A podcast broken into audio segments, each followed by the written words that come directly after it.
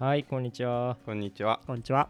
えー、第17回ですかね。17回ですか。うん。いいね。えー、結構2週空けちゃいましたね。そうね、ちょっとサボっちゃいました。はい、申し訳ないですけど。うん、まあ余ってる人がいるからね。えーっと、今日は12月20日ということでね。もう12月20日。えー、まあもう年末ですね。もう年末よ、本当に。もう見えてきてるからねうん、クリスマス。あれが。どれですか？もう見えてきてるから、いろいろ。本当に。毎年この時期になると言いますよね、うん本当に。うん。本当にだから1年が早いっていうのは、本当に言い過ぎてる。うん言い過ぎてんだけど、早いね。なんか人間の体って順応しないんですね。うん、そうだからいつまでたってもその1年がどれくらいかとか夏がどれくらいかとかに気づかない学べないんだよねまあでも、慣れない方が楽しいんじゃそうそうないですか？そう今年も早かったねって言ってで年末楽しむっていうそれが最高の毎日毎日ですわ。でちょうど同じこの1年早かったねって会話をはい。2日ぐらい前に大学のゼミの友人ともしてたんですけど、おーおーおうーん。あの僕のゼミはあの統計とか計量経済とかそうはいうやつなんですよ。なんで結構何でも関数で表したがる人たちがいて、うんうんうん。要素をねでそこで教えてくれたのが、うん。ジャネの法則っていうやつで。ジャネの法則？見えます？うん。ねジャネ。簡単に言うと、うん。その自分の年齢とそうん。の体感してきた年数うは反比例の関数で表せるっていうやつで、まあ要するに子供の方が1年は長いし、んなるほど。おと大人になればなるほど1年の体感時間は短くなるっていう、なるほどね。まあ、感覚的にはうん。どうっすか？はいはいはいはい。あれだよね。だから自分に、その人にとっての1年が割合的に薄まっていそうくってことだよね。まあ年取ってから当たり前なんですけど、はいそれは、はい。はいは。いし何回もやってるからね。そうそうそう。ん。まあ確かに子供の頃って1年早いねってそんな言わなかったなとは思うんですよね。うん。うん。てか振り返ってなかった1あー確かに。年をうん。うん、だから2歳児にとっての1年は人生の半分にそういうことです相当しちゃそうそうそう。めっちゃでかいよね。うんうん確かにね。っていう理由とあともう一個やっぱ劇的なその周りの変化がないじゃないですか。学校が変わるとか大人になっちゃうと、同まあじ毎日。うん。ずーっと同じ会社に勤めたりしたらなおさらそうじゃなはいいですか、はいはいだからまだある方なんだ俺らは。逆に。そうなんですよ。はい。大学生はそうね。ででこのジャネの法則はなんか、まあ、関数が与えられてるんですけど、うん。そのその関数を使って人生を80年ぐらいってするとおだいたい18から20ぐらいでお体感人生の半分が終わってるらしいです。あー。なるるほど。じゃあ今までめっちゃ長く感じてきたからこっからはどんどん。はい、でまあ、僕たちちょうど、まあ、今21とか2とか3とかで、やっぱ半分を超えたぐらい。うん真ん中にいるってことだよそういうことですねああーなるほどね。で、まあ、この20歳とかっていう数字って最初の3歳とか4歳までの記憶は全くないってことを加味してるらしいんでなるほど。自分の人生の記憶がある、うん。この自分の人生とこっから先死ぬまでの人生の体感時間って同じって考えるとちょっと怖くないですかね。えじゃあもう実質もう半分終わったってそういうことです実質。感覚的には。その本当の年数より感覚の年数の方がやっぱ大事じゃないですか。自分が感じるのはそれなんで、うんちょっと怖くなってきちゃってっていうのが。あー半分終わいやねなんかテレビとか見ててったん。なんかある程度さ安定してきてるさあの大物芸能人とかってさうんマジで1年早そうだなって思うわ。同じレギュラー番組をさ毎週さ そうねやってるじゃん。同じことやって。俺有吉とかマツコってマジ1年早いと思ってる。そういう目目で見てるいつも彼らを、だからルーティンをこなしていくだけだもんうねん、それがね強いと思うかなりなんでやっぱこっから早まっちゃうのが怖いからん。どうしたら遅くできるのかなっていうのを、はいはいは考えいちゃんとてまして1年分をはねい。楽しめるかっていう。さっき言ったあんま変化がないっていうところを、うんうん。やっぱまだ仕事をポンポン変えるとか難しいかもしれないですけど、ね。なんか住むところを変えてみるとかああなるほどね。こう付き合う人を変えてみるとか、ああだからそう変化をもたらすってことだよね。そういう努力のしがいはあるのかなとだから転勤族とかいいんじゃないの？ああそうかもしれないですね。いろんなとこやっぱ新しい飛び回って発見が。うん住む環境変わってったら。確かに。ででちょもう一個だけこの時間の流れの話なんですけど、うん。今遅めたいなっていう、はいはいはいはいはい。でなんかオックスフォード大学のうんローシュ教授って人いやが、もう塾じゃない？本当に。忘れてうん。たよそういえばこれ塾のラジオうんそうそうそう。なんかロース教授時間の流れを100万倍に遅めることのできる薬が開発可能であるという論文を出したらしいんですよ。え100万？はい、それは体感でだよね。そうです。でん。この薬のその意図っていうのは、うん。そのもう非人道的な罪を犯した受刑者とかにああ 天文学的な懲役年数をあ与えることができるっていうあのはそういううんうんうん。税金の節約とかになるじゃないですか。なるほど。1年入れてるだけで100万はい、年、でこの数字が出てるんですけど実際の8時間半でうん。懲役1000年だそうですこれだと。そんな体験させて。発想が怖すぎるわうん。その教授。やっぱ死刑がない国とかだと、なるほどね、はい、なおさら有用なのかなやっぱ辛いんだろう。そんぐらいだと辛いんだ、まあ、刑務所の中で100万倍何千年みたいなテンションになるのか。そのそれってでも本人本としては。当にそうなのだ。ってさなんかさ周期があるじゃん人間は腹減るとかさ、はいはいその寝るとか。体のやつそう。そうですよね。それはさ8時間半だとさまあ2食とかするじゃん。確かに。それでさ確かに。1000年ってすごくない？これはなんか開発可能であるっていう理論を出したあぐらいなん理論的でにはみたいな話本当にやってるかはまた別らしいんですけど。でも恐ろしいな。でもできちゃうんだろうね本当に、ね本当は多分できちゃうんだと頭の脳がね思いますよきっと。なんか世の中やば。実はできちゃうよってことめちゃくちゃ多いもんね。意外と？そのやってない、うんやるべきじゃない公表してないだけで、うん。はいはいはい。その赤ちゃんの性別変えるとかそういうのもなるほどね、はい。人モラル的はいにってことか、はいやるべきじゃないっうんていうことが多いのかなっていう思ったよりすごいとこまで来てるからね。めちゃくちゃ時間伸ばしたい。もすぐ終わっちゃうなってことをもっと楽しめるっていうふうにもなるよね。そうなんですよね。いい風に使えば。はい。はい。なんかないかな。うん。まだやっぱ人間の脳がその100万倍とかに対応できるとはちょっと思えないですけどそうね。はい。なんかすぐ終わっちゃうことか。まあ何が言いたかっていうとうん。人生すぐ終わっちゃいますよってことですよ。あーあのタラタラしてるなよってことね、はい。熟成もうん。すぐ終わるぞって。学び続けないと本当に。うん。なんか100年カレンダーみたいなの知ってる？なん知らない。か何それ。1枚のうん。こう紙にうん100年分。だ今人生100年時代みたいに言うじゃん、うん。はい。その100年分のカレンダーがバーって詰まってる紙があるの、あ一目で見れるってこと？そう。100年が。うんで今の自分の位置をうん。ポンってまあ把握できるわけじゃん。はいはいはい。その時に想像以上に残り時間が少なくて、ううつ病になる人が続出へして 開発しない方がいいんじゃない？そんなだかのら結構びっくりするらしいよ、えもうここにいるの？みたいな。あそうああまあ確かにな。まあでそのやっぱそこに体感時間の概念を入れるともっと本当はないってことじゃないですか。そうだよもっとはいない、だから体感体感カレンダーもあってバージョンあるか体感バージョン作ってみたらもっと、うん。でもそれもっとうつ病作っちゃいます？もっと暗そうくなるねとは思う、うん。焦らせることになる。ねはあそれそういうのやだななんか。うん。人生が短いみたいな。そうね。うん。あんま焦りたくないからな基本的にうん。は人生に。早いねってあんま言わない方がいいかもしれないですね。いやこれ言わない言ってったらどんどんさ早いと思っちゃうもんねね。頭の中で。はい。もう自己暗示かけちゃうから、うん。ちなみに俺は毎年妥当だと思ってる。お前妥当だと思ってんの？1年実がは俺は毎年妥当だなって。こんなもんかなって思う。ちゃんと1年あったなってあ毎回思ってる。本俺なんか大学生活もう4年かって言ってる人のうん。な結構いますね。見て、はい俺は振り返るとうん妥当だって思ってる。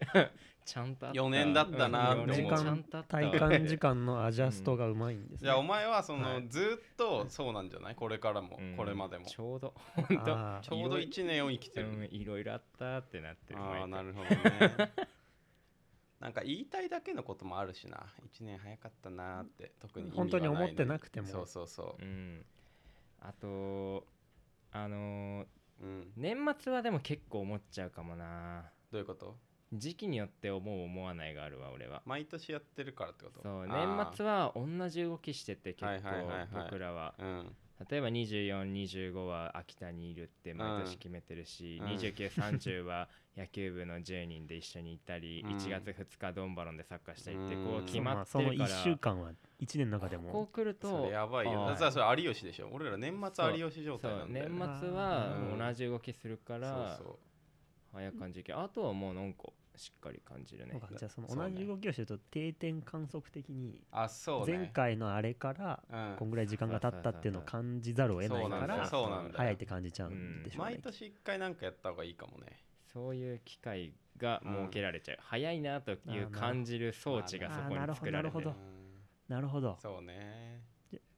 やっぱだ毎年同じことをして過ごすっていうのはそのポイントがいっぱいあるってことじゃないですか。あるやっぱだ違うことをするっていうのはもうあやふやになるからそうね。前回のあれとかがないから。比べられないからはい。ねそれはやっぱうん体感を染めるコツかもしれないですうね、毎年同じ動きするのすごい好きなんだよね。はい。まあある期わかる間だけよ。わかるわかる。うん。なんかね嬉しいんだよね。あのーまたこの季節恒例行事みたいな感じでしょ？うん。うんいいんだわかるよね。うんうん。それは大事なんだけどねもう哲学のラジオじゃないこれは。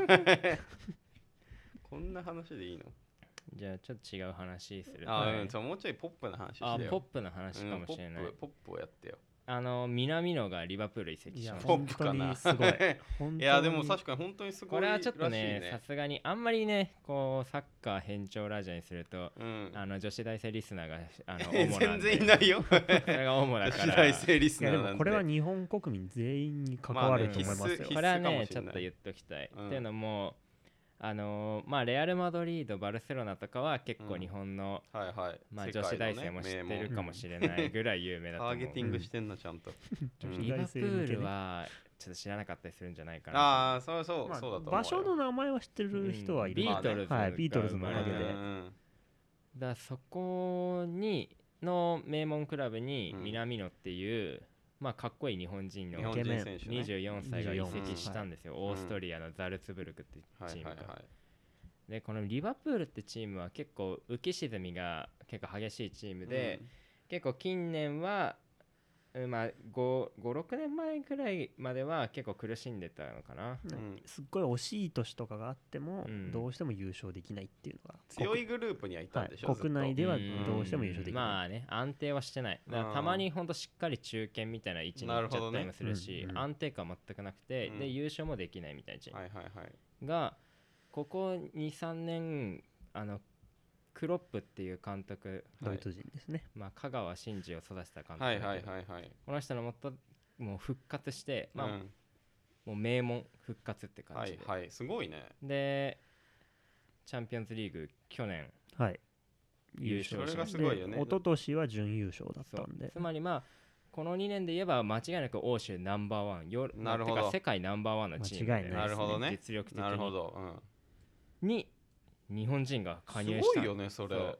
だからマジで今までで一番のあれじゃない？そうだと思う。クラブレベルで言ったらそうその強さの。時期とかを考えたら。しかもその久保君とかの先行投資的な意味合いじゃなくて、はいはい。本当そ戦に力だもんね。今すぐ必要とされてる移籍だったので、ナンバーワンじゃないですか歴史で。そうそう。すげえな。もう間違いないと思う。香川の万有はもう正直トップ中のトップではなかった、あの時は、うんちょっと下りそろそろ来るなって。うん。あ香川がですか？香川が入った時のユナイテッドは。あユナイテッドがですね、うんそう。まあ、ちょうど監督変香川わっちゃったし。自身は一流だったけど、うん。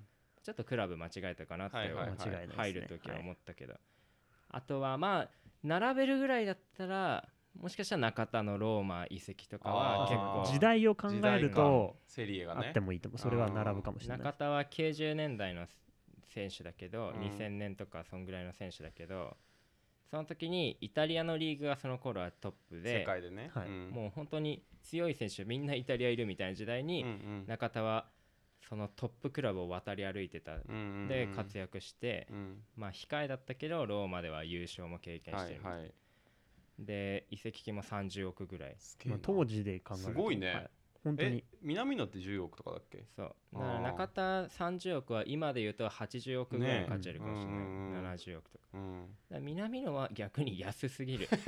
だから買ってもらえた、むしろ。それ南野はさ控えとしての獲得なの？まあまずはそうだと思う。まあさすがに仕方ないです。それは。でもすごい何でもできる選手なんで、はいはい。前の方のポジションだったらどこでも対応できなるほると思うんで。ど。じゃあ出れるチャンスははい結構あるかもってことでこの南野の移籍のきっかけがうん。リバプールとの直接対決なの、この今年の今シーズンのチャンピオンズリーグうのん。グループリーグ、まあ要は予選うん。でリバプールとザルツブルクが今直接南野がいるチームね。2回したんだけど、うん。両方で南野が圧倒的な輝きを放って、もうクロップが南南野が点を決めたシーンもあってう、ん。であまりにもいいゴールで、うん。クロップがもう笑っちゃって、はいはい敵ながらね。そのか顔がアップドアップになったりして、うんうんうん。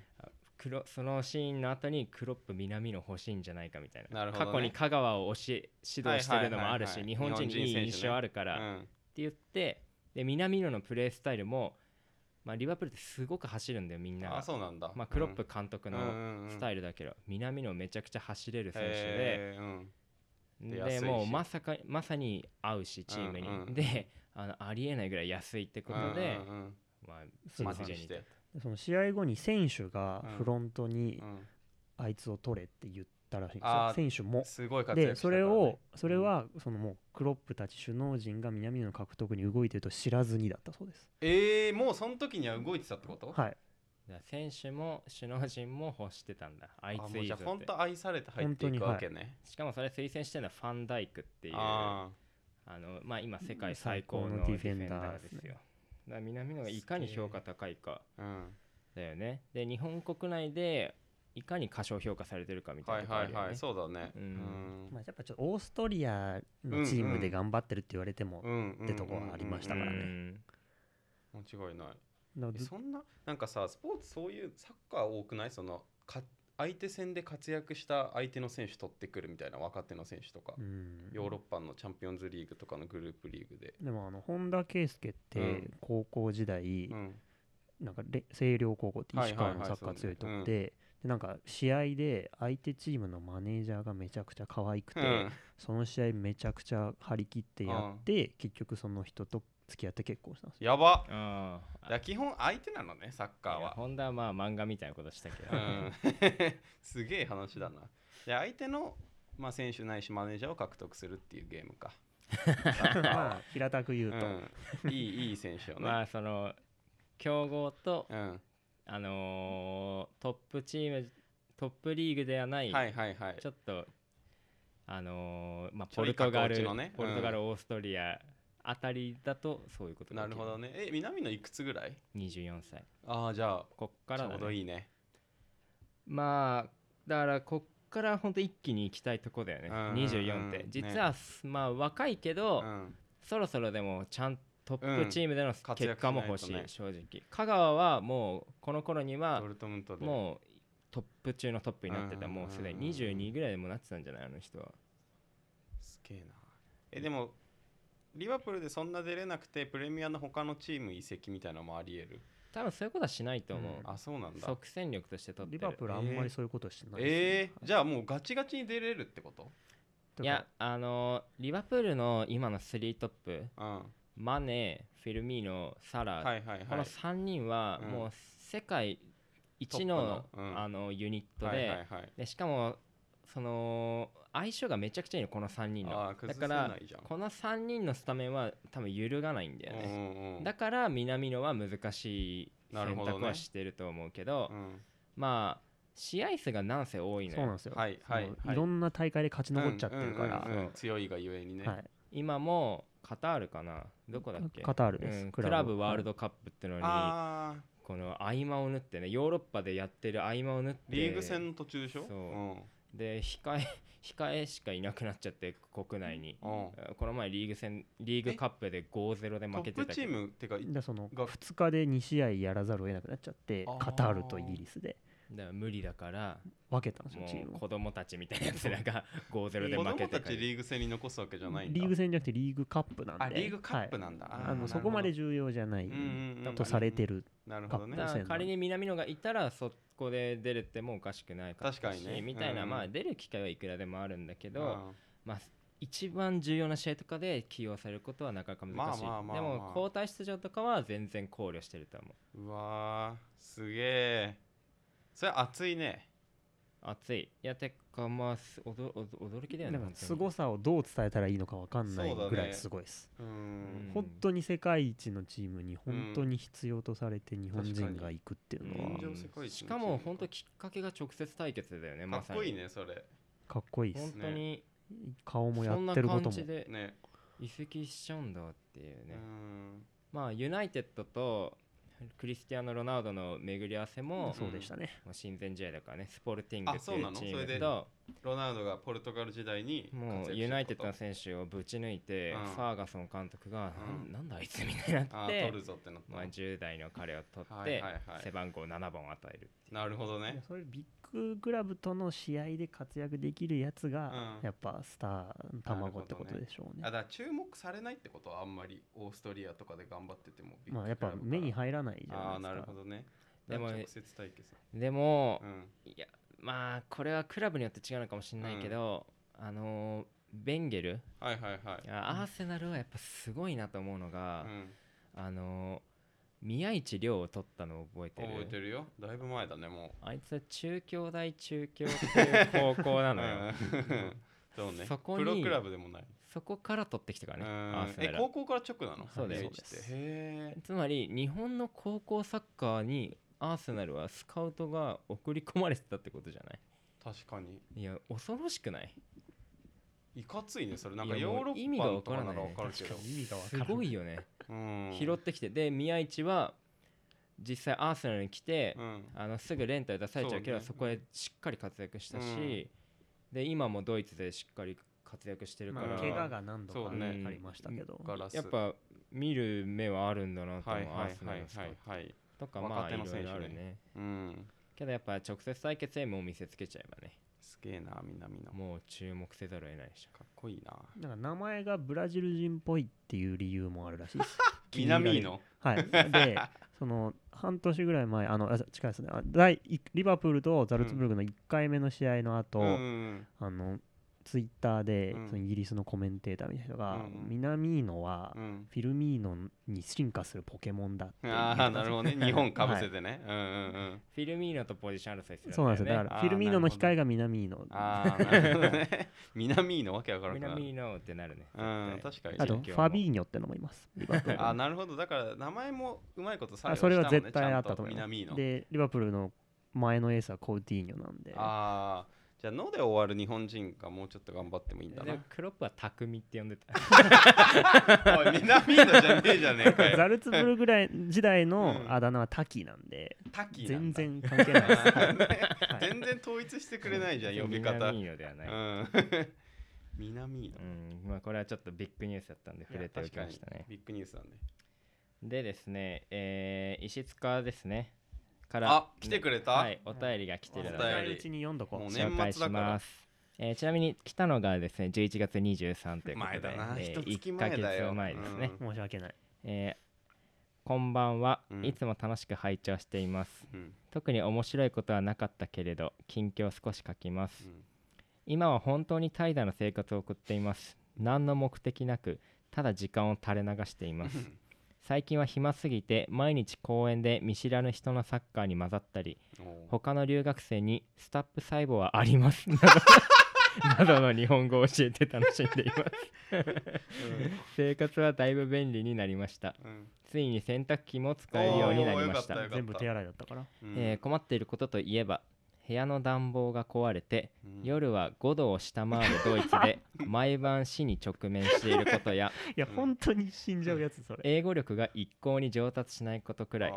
大学の授業は全て英語だけれど、うんうん。それが全く聞き取れません ほとんど愛想笑いでやり過ごしています。なんでできんだこの前は先生に日本の高校の様子を聞かれましたがあ何を言っているのか聞き取れず 一か八かでマウント富士と答えて 一瞬でクラスを凍らせました。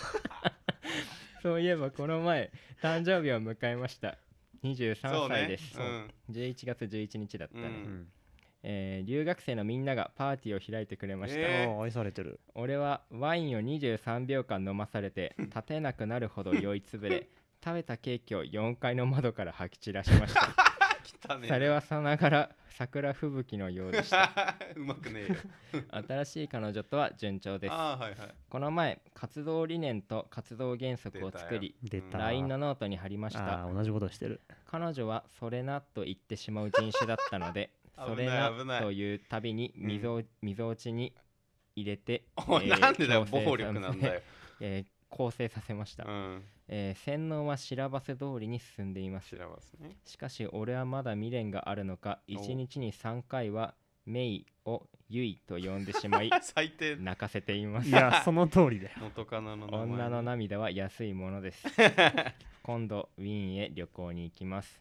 また送ります。でまたいつも通り、えーチュース 教えろよその意味。なんでずっとわけわかんねえドイツ語で挨拶してんだよ。チュースって言どういう意味なんだよチュスって。いやーメイっていうのが新しい彼女の名前なんだね。で元カノのユイって呼んじゃうんだね。なるほどね。よくないね。一番やっちゃいけないやつです一番やっちゃいけないや泣いちゃうんつだね失礼なやつ。でこの活動理念と活動原則っていうのがあって、うん。一応説明しとまあいてよ。これは石塚の、うん。まあ付き合い方で、はい。うんえールールみたいなの作るんだよね彼女との間に、うんうんそうそうそう。まあ送られてきたんで LINE でファイルが、Excel ファイルが。Excel なんすか？結構ねしっかりできそてる。んなファイルでかいんだ。えー例えば、えー溢れ出る情熱っていう項目があって項目。でサブタイトルなのかな？関係の安定、えー相互に魅了する姿勢を欠かさないこと。うん。でこれを細かく言うと手のひらを合わせた場合はダブで結論すること。すべての言誰か。すべての言動にユーモアと工夫を忘れないこと、うん。えーあと溢れ出る情熱の他の項目がうん。相互理解。うん相互の生活テリトリーに対して積極的であること。うんもう意味がわからない具体的に言うとうん。相互の友人と良好な関係を築くこと。相互の家族と良好な関係を築くこと、うんあとはね嘘を偽りのない透明性。うん。えーそういうタイトルなんだ。いらないんだよな。関係の図フェストじゃん。関係の開示、関係の開示。えー他者との関係においてできる限りを共有する姿勢を保つこと。異性の数ね的同数及び出た不利の会合においては相手に一報を入れ許可を得ること。はいはいはい。共えー携帯をはじめとするプライバシーを共有すること。結構しんどいんだよね、こいつあとねあーこれも恒例だね。個人の存在においてできる限りを共有する姿勢を保つこと、個人の存在えー化粧等の外見の偽装は避けること。こい偽つ 化粧のことを外見の偽装って呼んでんだね。化粧って言えばいい。あと LINE 等のメッセージは早急に最低限既読すること。うん。なるほどね。クソめんどくさいね。うん。あとはね感情の開示、えー開示しか知らないんだよね こいつその見せるやって意味を。感情においてできる限りを共有する姿勢を保つこと、うん。えー SNS においてスタンプは使用しない。常に本音で意思疎通を図る。うん。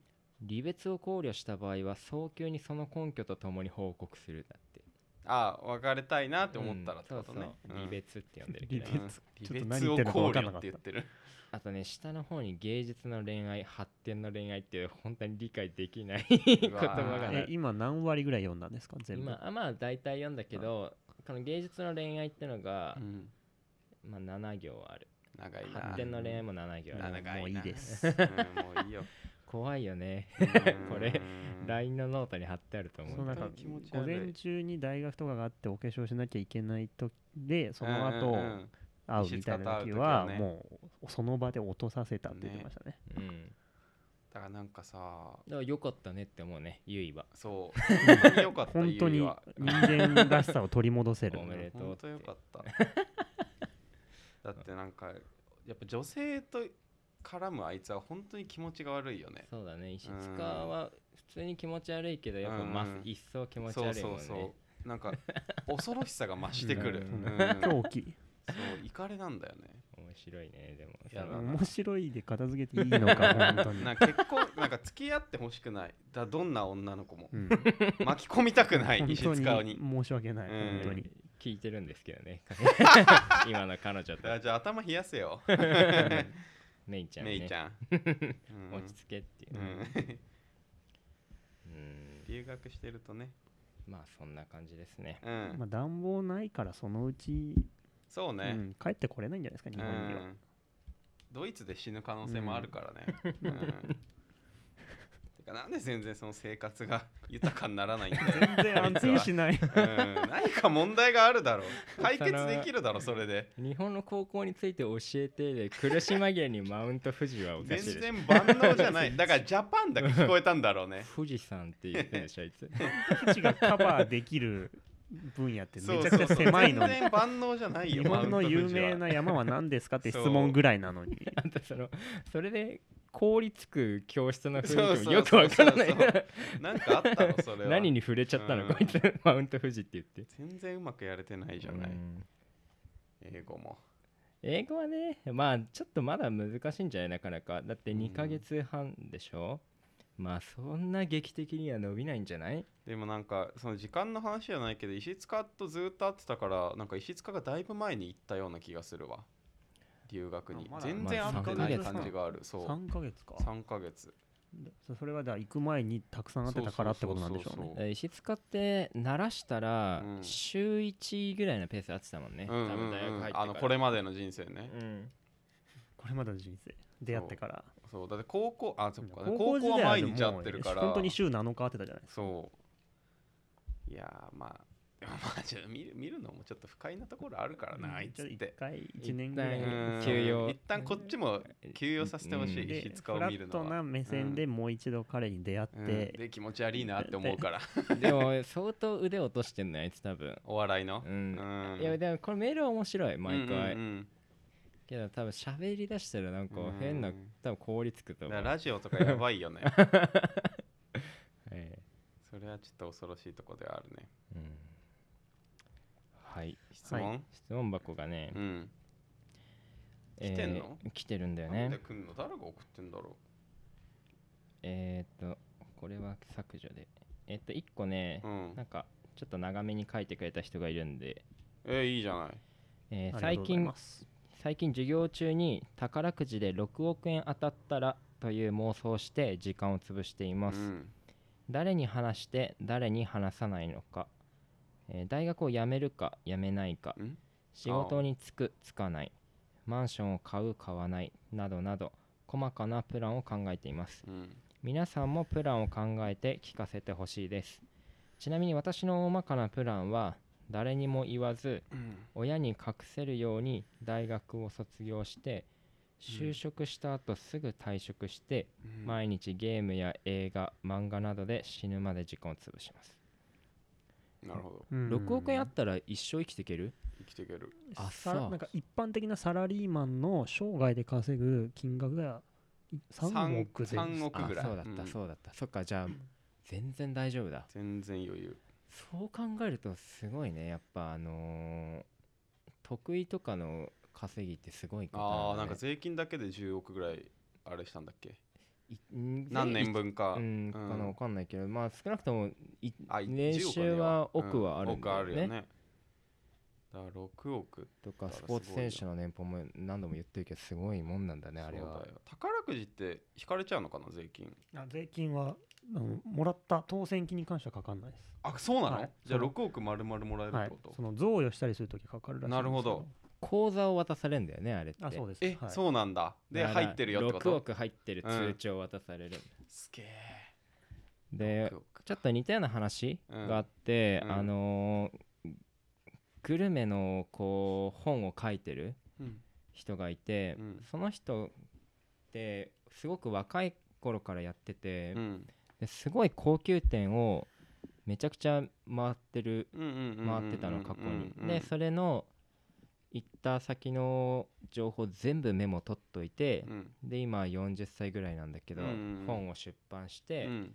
ていう人なんだけどなんで若い頃にそんな高い料理屋回れたの？っていうのが、その店の人もすごい不思議に思ってたらしくてうんはいはいなんでこんな高級なお寿司屋さんのね、うんあの店主とかが、うん。なんか毎週のように来るこの若者って、うん。とんでもないお坊ちゃんなのかなみたいな、でもそれがこの前オードリーの激レアさんかな？うんはいはいはい。出てて、うんテレビね。なんであクルスって人なんだけど、なんその真相を話すみたいになって、まあ、真相は2億円宝くじで当たってへえその大学生の頃。うん。で本当に誰にも言わなかったんで親にも。すごい。え？友達一人にももう全く言わないで隠し通してで何に使おうって考えた時に本当に食べるのが好きでうん。でひ日々の2億円当たる前からお金を全部食費に回すようなるほどね。もともとそういう人なんだ、とね、にかくもう交通費とかも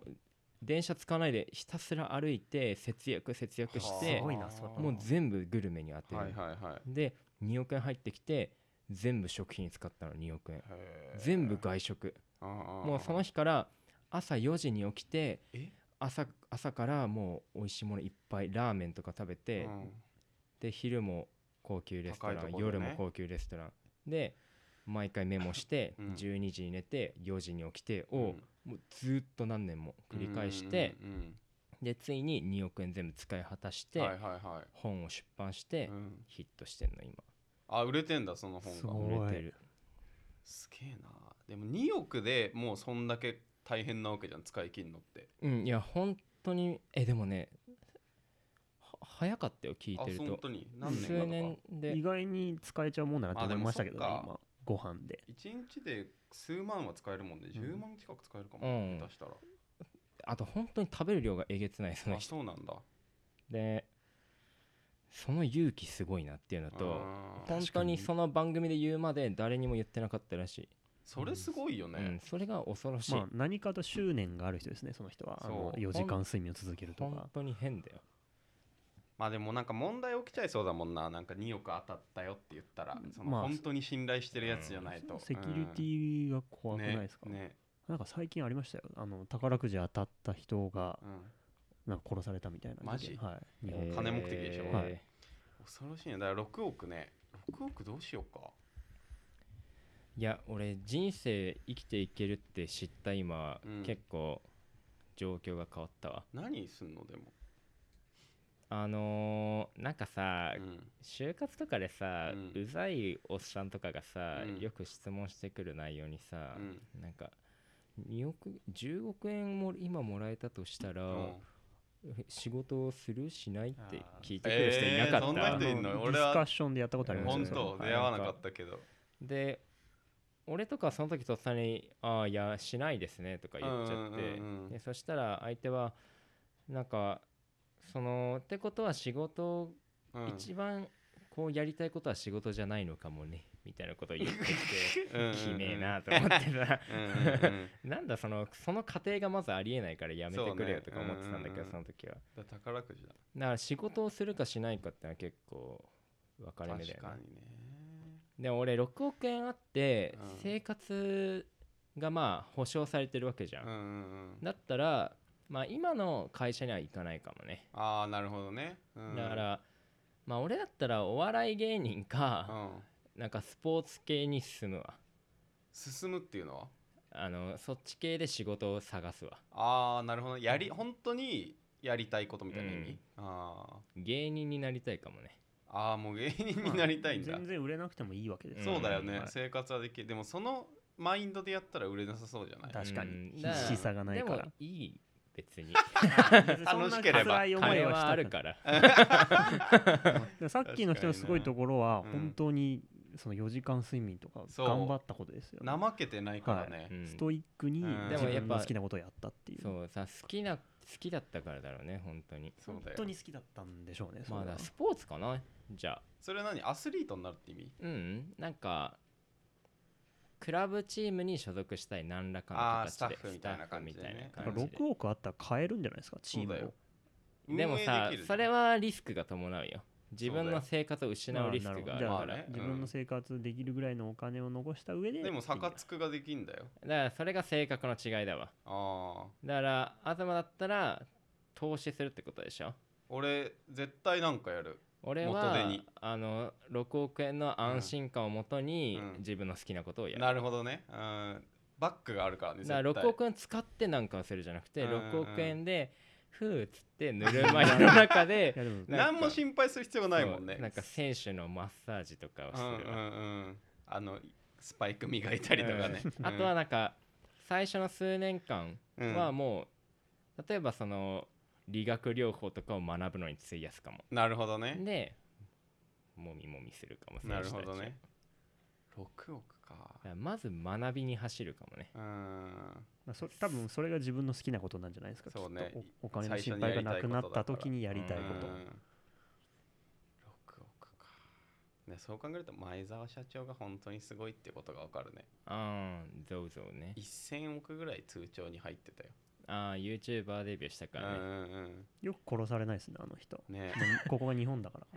うん。前田社長さあの YouTuber の最初の投稿が1000億円をつ口座に入れてたみたいな。通帳に記帳されるかみたいなのをやってまあ結論から言うとされるんだけど、うんうんあのあの人に一番すごかったところは、あの1000億入れたんだよ、うんうん。そしたら記帳したら96040億ぐらいになってたの、うんうん減ってんのね。そう、だからその入金してから記帳するまでのその、まあ、何日間か間だったのかもしれないけど、うんうんその間に、まあ、70億ぐらい飛んでんのね、うん60億とか。なんかで抜い抜かれてんだよね。でも本人は何で使ったんだろうって言ってて うん。桁ちげえなと思って。うん。60億何に使ったか分かっうん。把握できてないんだこの人と思って。そうそうそう。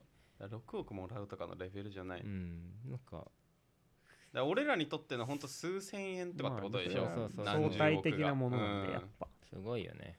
すごいよ。なんか見ちゃうよね。なんか気持ち悪い人だけどうさ、ん。あのあの人がテレビ番組で絵画のオークションとかしてんの、うん。番組あったんだけどその時もなんか30億ぐらいの2個ぐらいポンポンと買ってたけどまあ見ちゃったよね。なんか無邪気じゃない？あの人。あ子供みたいだよねなんか。あとかわい。いあの猿みたいな感じで なんかいいよ、青ね、だよそれは。猿みたい。うん。いいね。だから6億もらったら。投資するんだ。まあ、投資投資かわかんないけど、ま何か再生産に使うんえたらベストですよね、うん、まあお金を生産するかわかんないけど。そうねはい。ん、なんか俺自分を磨く方に使う。つまり。使えないよ6億も。そうそう。いくら磨いてらも安心しながら 自分を磨くいくらでも磨けるわってそう。だからことね働かなくていいじゃん。うんうんうん。そうね。っていうのがでかい。だからただ歴史をずっと学んでるとかああしちゃう。わガクトだね。あガクトってそうあなの？違う違う。そういう意味じゃない。あのあ 学ぶ生徒でガクトああそういうことね。しっかりとしたガガクトだ違うのよ。今ほぼ全員があっちのガクトだよね、うん。確かに自分磨いてるよなと思 そんなアナロジー使わない。6億ね。でこの人なんだっけ？えっと結構ね現実的なプランでしたよね。と退職してうん。毎日ゲーム映画漫画で死ぬまで時間を潰すって。それでもさ本当にやりたかったらハッピーだけどなんか飽きそうな気もしない？そんなやりたくなかったら。うーん。ゲーム漫画。あでもに引きこもりとかの人ってそれでちゃんと楽しいのか？うーん。俺はねなんかアホらしくなるこういうのやってると。うん。俺なんかゲームとかも飽きたりするんだけど、うん。やっぱ何してんだろうってある日さ、うん。結構割と早い段階来ちゃうタイプなんだよ、はいはいはい。だからゲームとかこういう娯楽をずっとやるってのは俺できないんだよねあんまり。なるほどね。まあそれ忙しい人だからだよ。だからお前暇を恐れてるからあそうそう。暇暇と共にあることができてないよまだ。あーいや6億あったもそのゲームとかに費やさないかな。娯楽とかに、なるほどね。まあいつか飽きるだろうなこれ。うん絶対飽きちゃいますようん、だからちょっとリアリティが足りないこの人は。うん。考えに、まあか 本当に6億。うん。もしくは本当にさまあっきのねそれはあり得る。愛してるアニメ、はい。漫画ゲームがめちゃくちゃ好きって可能性はあるけどね。だから6億、ま必ず人生は狂いますよね。そう。はい。だから6億もらって正常にさ生きてけんのかいやその精神的な異常をきたしたみたいな例は多数あるあるよねやっぱり。絶対。あー。あの自殺しちゃったとか。うん。だって普通の人間がさ障害年収2人分ぐらいを急にもらったらさおかしくなっちゃうでしょ。うん。いやそれこそ生きてる意味を見失っちゃいそう、そうマジでそう。だから芸能人とかスポーツ選手とかもそういうことが起きちゃうわけでしょ。ブレイクした年とさブレイクする前って明らかにこう境があるじゃん、うんうんうん。そこでまあそれはあるちゃうよね。うん。気をつけよう。だからいりません6億は。ああじゃあ、あそうそう。あとねうん、俺内村勘三うの、ん、あのー本当につながってんだろうね。肝臓が。えっと、うん。えー後世の最大遺物っていう本がはいはいはい。あって、まあ、要するにうん。自分後世ね、うん。に何を残すかっていはいはいはい。う本なの。うん。でこれまだ全然序盤しか読んでないんだけど、うんうん。この人は多分7個ぐらい例を挙げてくるんだけど、うんうん。7個ぐらい決めてて、うん。で最初はお金って言ってて、はいはいはい。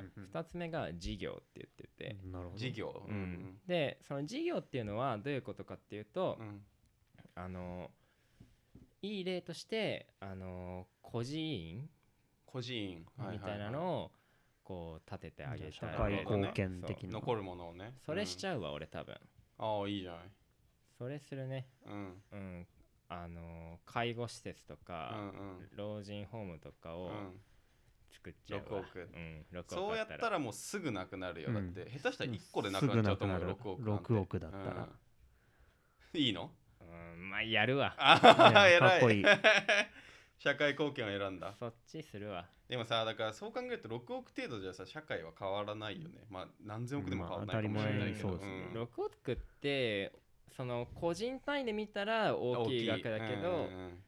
確かに。社会単位で考えるとほんとほんとはした金。ちっぽけだよね、うんうん。起こせるものも大したものじゃないんだよね、そうそうそう。いやじゃあダメだ。う、うん、いらないだってねサッカー選手の年俸で何十億みたいな世界なんだから、うんうんうん6億あってもどうにもならん。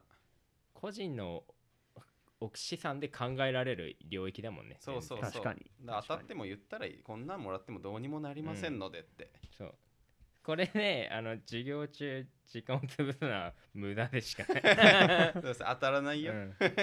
し大した金ではないな。そう。うん当たっても大してそんぐらいの人間になりたいですね。ああ6億ね。みたいな。そうそうそう。なんで宝くじやってんのって話だけどね そいつは。前6億をどうでもいいと思ってるやつが。はいはいはい。いやいい質問でしたね。うん。考えさせてきたね、俺らを。6億ってなると考えさせるねなかなか。あどうしたんですか？ー眠いんだよね今日ねディレクターを入れてないんだよね、そういえば。山本 D がね。そう。だからこう全く切らない方向でいってるんだ。だらだらだらだらと。そうそう。うん。だから今の分とか本来なら切れてる部う分、ん。うん、今の部分とかはね。だと思ってほしい。うん、だから俺も休んでると思えばいいんでしょ今。合間ね、意地でも切らないですね。そう、うん。はい。で今ね47分連続で撮ってる、うんえー、頑張りましょう。だいたい1時間を目指してるから。まあその今切り時だなと思ったら切ってくれよ。聞いてる人は。ああそういうことね、うん。そうそう。各本人本人でディレクションしてほしい、うん。今切ってください。はい最近じゃあね、えー、あれですね。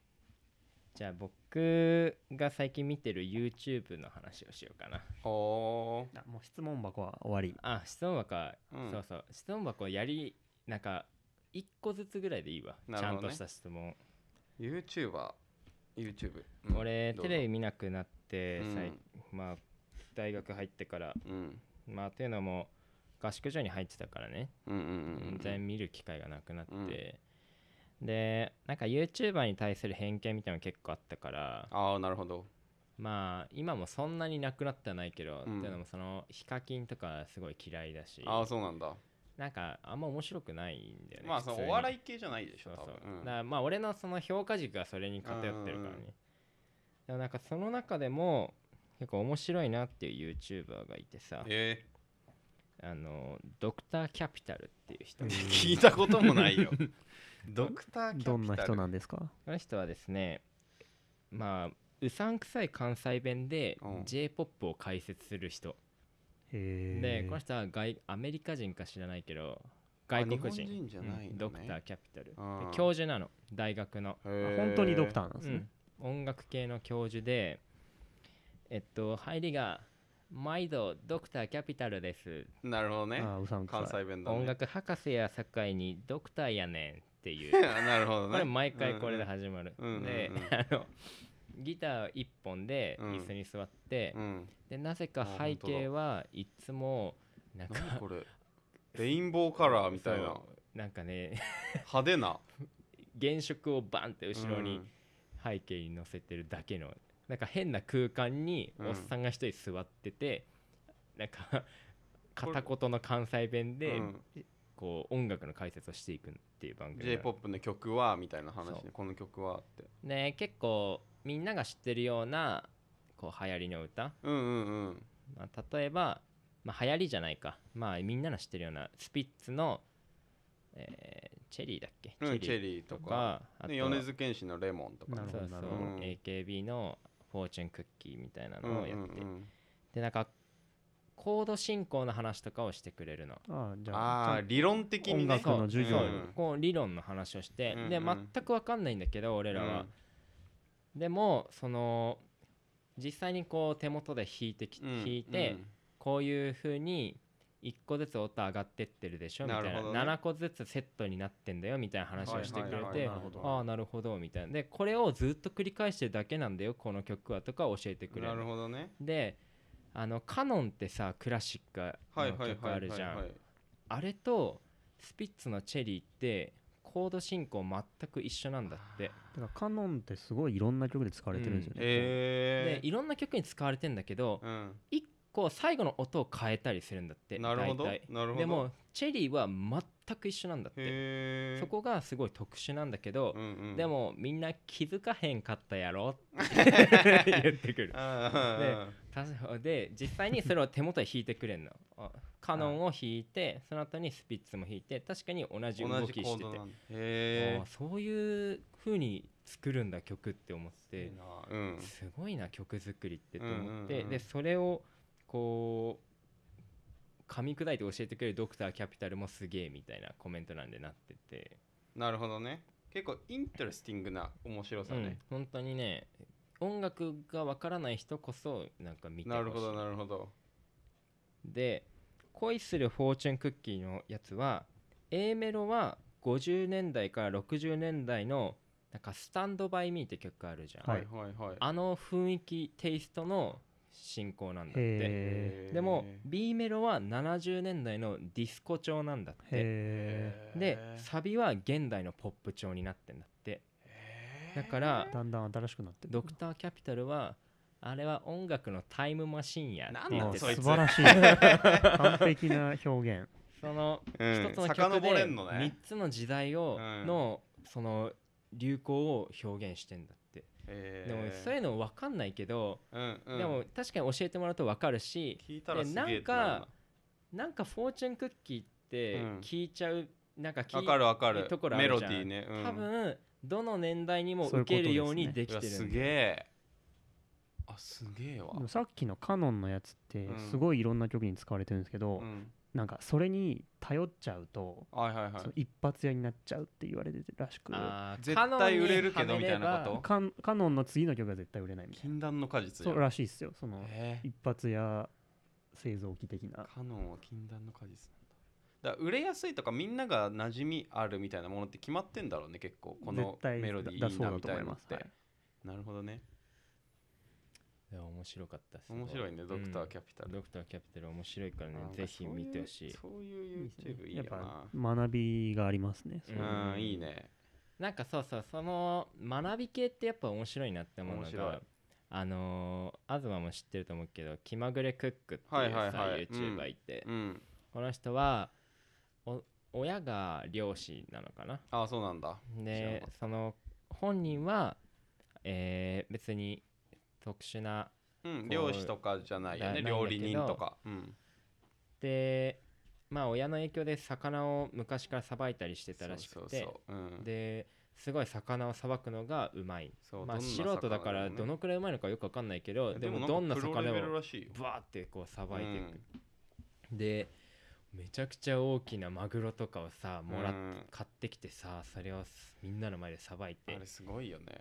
すごい見てて気持ちいい番組なんだよね、でこれはご近所さんでこれはいつもお世話になったりしてるんだよね。そういうのをねなんか見たりして。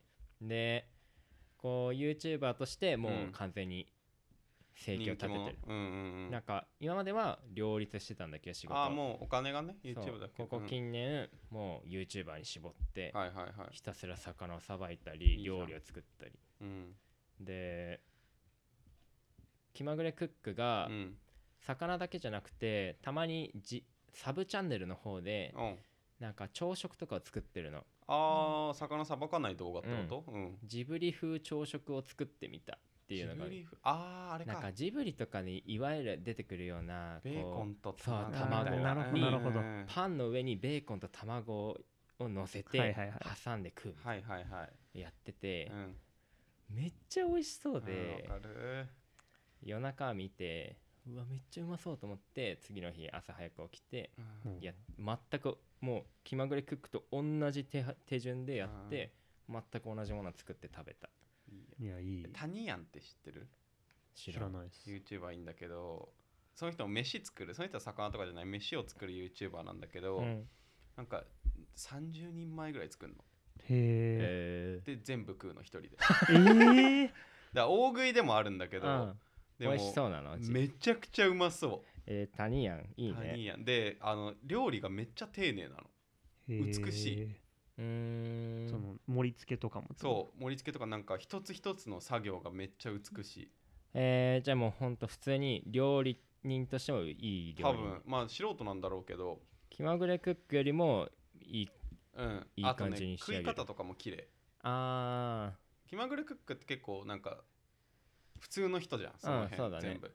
でもなんかタニヤはねすごい。洗練されてんだ。そうなんかあとあその勉強イントレスティングなところで言うとなんかこのグルタミン酸がうまみにつながりますみたいなの教えてくれるな昆布の。のでこれはなんイノシンが入ってるのでうまみにつながりますみたいな。健康徳みたいな一面あるんだよね。そうそうそうそう。あの気まぐれクックの俺いいなと思うところは、魚をさばいてる時にこれは内どの内臓ですとかそういうのを言ってくれるのもああすごいなみたいな思うわ俺気まぐれクックで一番好きなのはその胃袋の中身を確認する魚のですかなんかそうでかい魚とかだと魚丸ごとが胃袋の中に入ってんの。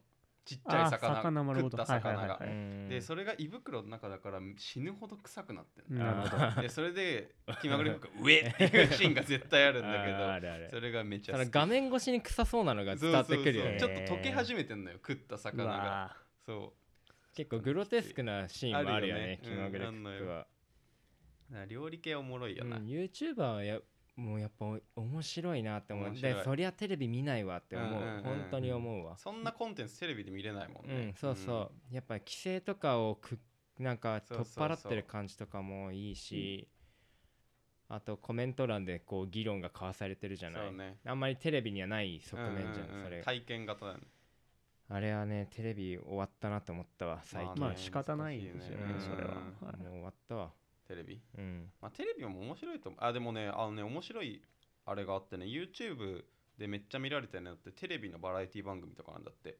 うんなるほど。違法アップロード。なるほどなああそうだよね。だからコンテンツ自体は別にテレビも面白いの作ってるんだけどテレビではみんな見てないよねっていう話らしい。手軽 TVer とか。うん。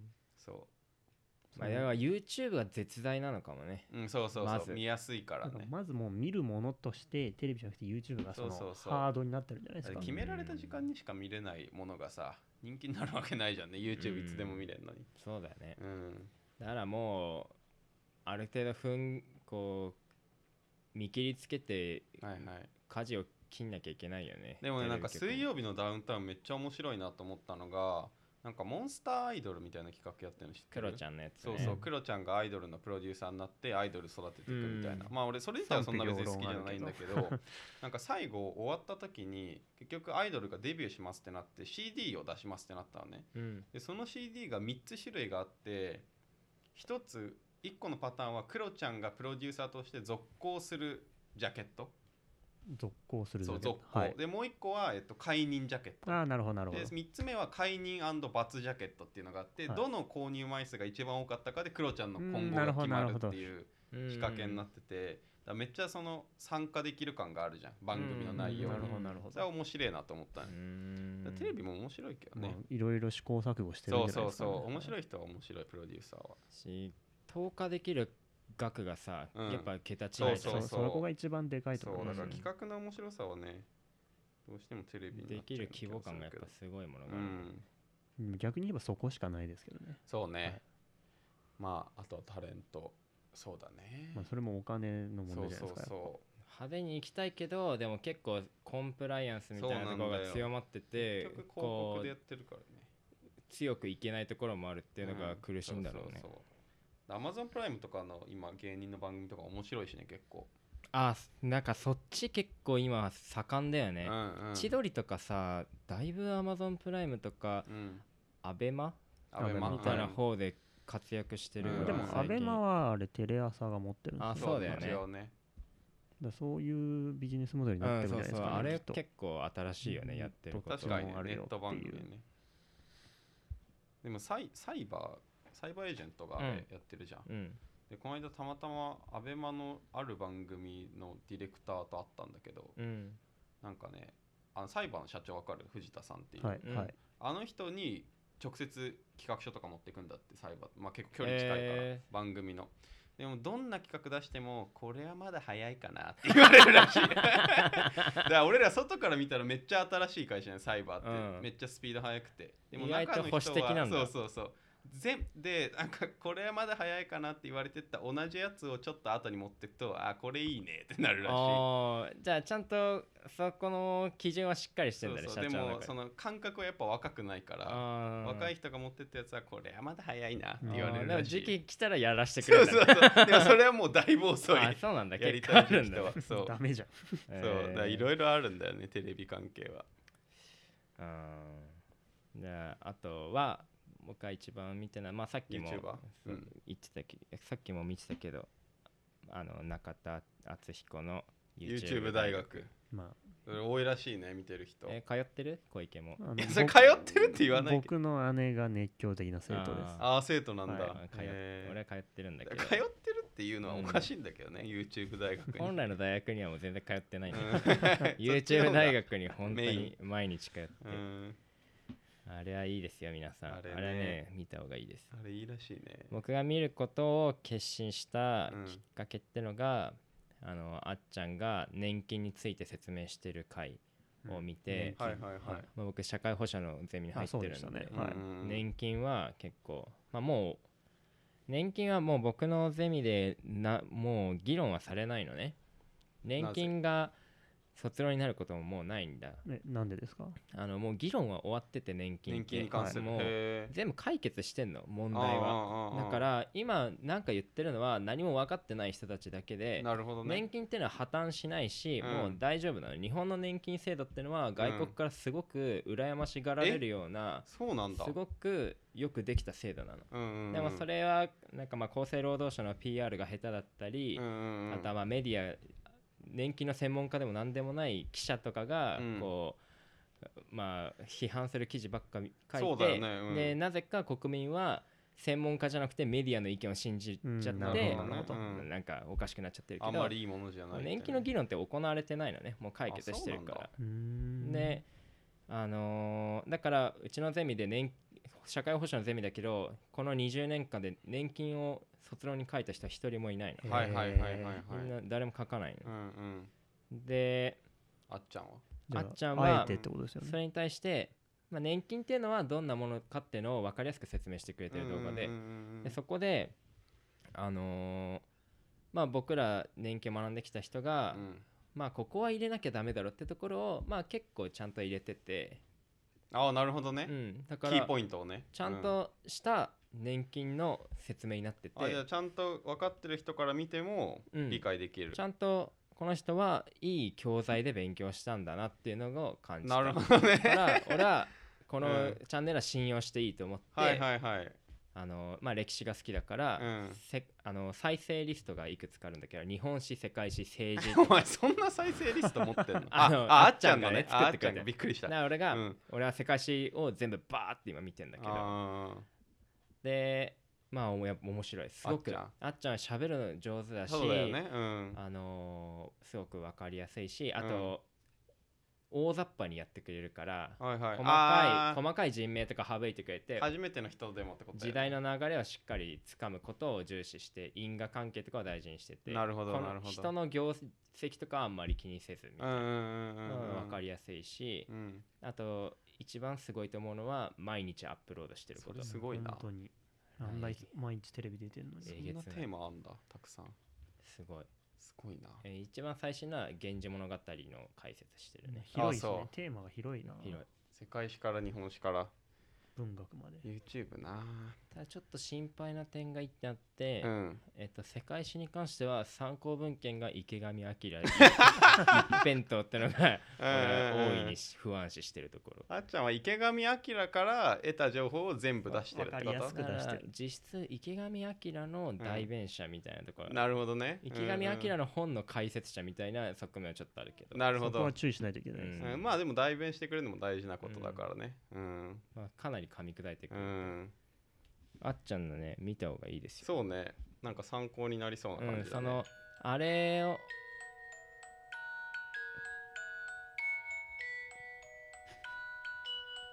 あれ？なんか聞こえてきましたね。これなんか聞こえてますね。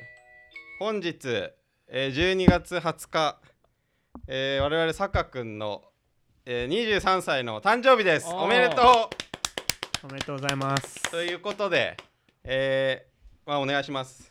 いやこの収録の日と誕生日が重なったってことでなんかできないかなって話してたんですけど。あえマジ？今なんかミスったんじゃないんだ。はい。はい、じゃあえープレゼントを渡します、プレゼントをあ買そってまいりましたので。う危ねえ危ねえ。はい。どうぞ。えありがとうござはいいます、収録中ではございますが。あぶね切りそうな危ない危ない。俺もそろそろ流さなきゃと思って。えー今のが誕生日のメロディーかも俺分かってなかった。俺もちょっと不安だよ今。な大丈夫だっ馴染みなたすなすぎてクリスマスのやつかなと思って。試し聞きしてなかったからそう。これやあそう開けてよ。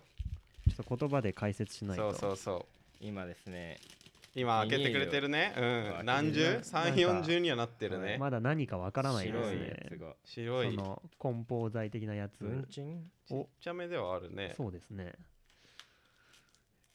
まああの坂君にあげるものだからそうそうやっぱり。そううちの坂に。えー、何よ？何もらいました？これはね金色の爪切りですね。そうよ。金の爪切りまよキンえー、ありがとうございます。それね あのーなんつったかな。うぶ？うぶケアうぶ？ケアなんかあるほど千いつ創業って言ってたかな？店舗何年とか創業の。あー俺の好きそうな。そうお前の好きそうな。古い感じね。そうそうそう。解雇主義者だかあのらね俺は1783年創業の。ちなみにそれなどの辺の時代ですか？1783年って。えー、っとこれは。あフランス革命とかそこらあ辺いやじゃあ日本で言ってよ。その1787店舗って言ってんだから。店舗の改革とかあるとからそうもともとはなんか産毛も切れるって意味で産ケアっていう天明3年だ店名そう天明3年天明っていつだろう？でこれね。えーっと一六いんまあ江戸ではある。江戸ではある。1783年だから。で刃物？刃物のお店だったらしいんだ。そのその頃はそうそう。産毛でも剃れるカミソリとか毛抜きっていうところから始まっていて。じゃあえげつない切れ味ってこと確かにすごいらしいよ気をつけないとそれ一昨日爪切って僕はあーまあ切んなくていいけどねそうだから、えー、嬉しい。そう金の爪切りをこういうの好きだよ。そうお前が好きそうなさ、こういう感じね。ディテールにこだわる感じ。そうそうそう。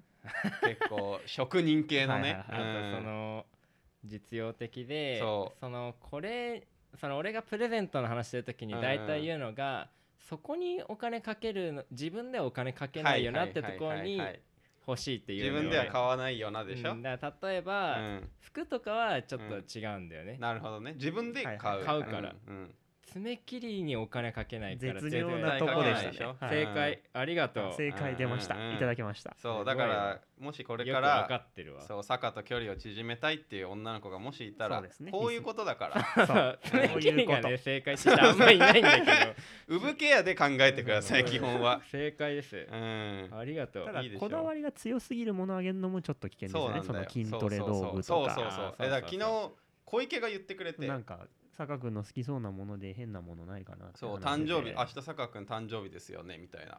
それもすごいね。お前よく知ってたな。あいやムバッペだと思って。あムバッペからムバッ覚えてんだね。ペのおかげで覚えてくれたそうそうそれでいやもうだからすごいね。あの今朝はその俺は遅刻して寝坊して遅刻してるわけじゃない実は。あそう。ウブケアでってこそうと？産ケアで遅刻してる。あそうだったんでだ 音楽流すのも本当は D にやってもらおうと思ってたんですよ。で朝 D と3人で LINE のグそれこそさ山本 D がパソコンから流せば俺が携帯から流さなくても入るじゃん音が。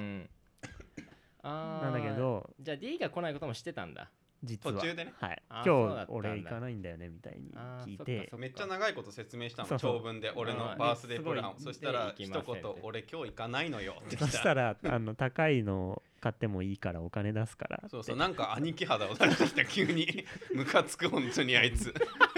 本当にムカつく。ムカつかれてんじゃん金出せっつってまあでもそんな本当にするもんじゃないから全いやあ然りがとう本当。いや使ってくださいそのうん。いいね。あの1700年代っていうのが。そうそうそう。僕通ってる床屋も、うん。あのー日本最古の床屋に通って。て、えー、すごい。なんだよそれ。アイビー館っていうところに通ってて、アダーブ10番にあるんだけど、はい。これは現存まあ日本で最初の床屋なのかわかんなあいけど。そうなんだ。すごい。うん。あの江戸時代からやってるところで、あのーまあそういうのが好きなんですよ伝統がね。うん。うん。古い歴史古いものが好きなのそうはいそうそう。歴史が好きだから坂は。それはもう坂君ファンの皆さんはそうそうそう。新しいもんなんて絶対にダメ。そうなのよ。うん。だから今散々 YouTuber の話してるんだよね基本は古臭いものじゃないとダメだから。ありがてえな。いやいいですよ。あの今日ケーキがあるんでね。え？このこの後。あのガスタって知ってますか？あれ？ガストマン知ってますけど。え知ってる？ガストはあの僕みん知らない。えな知ってる。ガガストじゃないガスタ。あ ガスタやねめてくれよお前。知らない。誕生日にまでガスト。俺ガストに連れてかれるのかと思った。ボケで、ね、あ有名なケーキ屋があんのね。あのチーズケーキ知っえ？バスクチーズケーキって知ってる？聞いたことあるよ。それのあこれなんかバスクチーズケーキって、あの特殊なやつなの？それで一番有名なのか分かんないけど、うん。イタリアにすごく有名な店があるの、はいはいはい。でそこは一子相伝みたいな感じうでもう家族内でしかその作り方を教えないっていうルールがあるうんうんうん。だからもうめちゃくちゃ美味しいんだけど、うん。誰も作り方知らないの、うんうん。でもその人に唯一弟子入りした日本人が一人いてなるほど。へ日本人だけど知ってんのね。一人だけ、うん。お前には教えてやるよってなって、うん。そいつが白金高菜に持って帰ってきたの、ガスタ白金高菜にガスタっていうチーズケーキ屋がある、えー。バスクチーズ。それを食べさせてもらえるの？それが今我が家にあります。え俺ら食べさせてもらっていいの？その俺らなんでもないけど。あそうそうその食べさせてあげてっつって買ってきてもらあーそうだ。ありがたいです。なのでこの後それを食べて。わかりました。終わりますかケーねキ食べて。ーハッピーエンドでしたね。うん今日はい。今回はハッピーエンドよ。本当たまたま重なってよかったです。そうそう収そう奇跡の。はいはいじゃあまあ今日こんな感じで終わりなんじゃないですかね、うん。な年末どうなるんですかね今後は。1回ぐらいありえるかまあでもしれない、ね、もみんな集まるから放送頻度は高くなってもいいんじゃないですか。うん。まあね下手したら。ずっと一緒にいいんだよね、うん。あのーにん？来週忘年会やんのかうちで。うん、だからその前とか、ああなるほど、うん、全然ました。大丈夫ですよ。はいじゃあまあまたうん。年内に更新できるよう頑張りますんで、はい、まあ良いお年をかもしれないんで一応。かもしれない。言っとかないと。はい。はいじゃあ良いお年を。一応ね、はい、はい。良いお年を。うん。はい